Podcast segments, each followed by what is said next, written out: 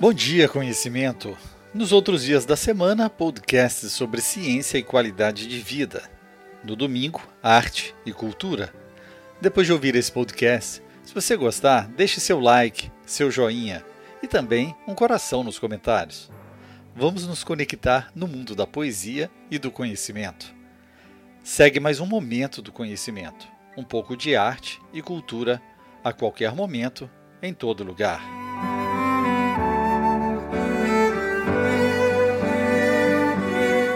Pablo Neruda, nascido Ricardo Eliezer Neftali Reyes Basualto, foi um poeta chileno considerado um dos mais importantes da língua castelhana do século XX. Doutor honoris causa pela Universidade de Oxford, premiado com o Nobel de Literatura em 1971, enquanto ocupava o cargo de embaixador na França. Na sua juventude, adotou um pseudônimo para esconder sua obra de seu pai que não via com bons olhos a carreira de escritor. A escolha do nome Pablo Neruda foi uma declaração de afinidade com o escritor tcheco Ryan Neruda. Esse pseudônimo seria utilizado durante toda a vida e se tornou seu nome legal após a modificação do nome civil.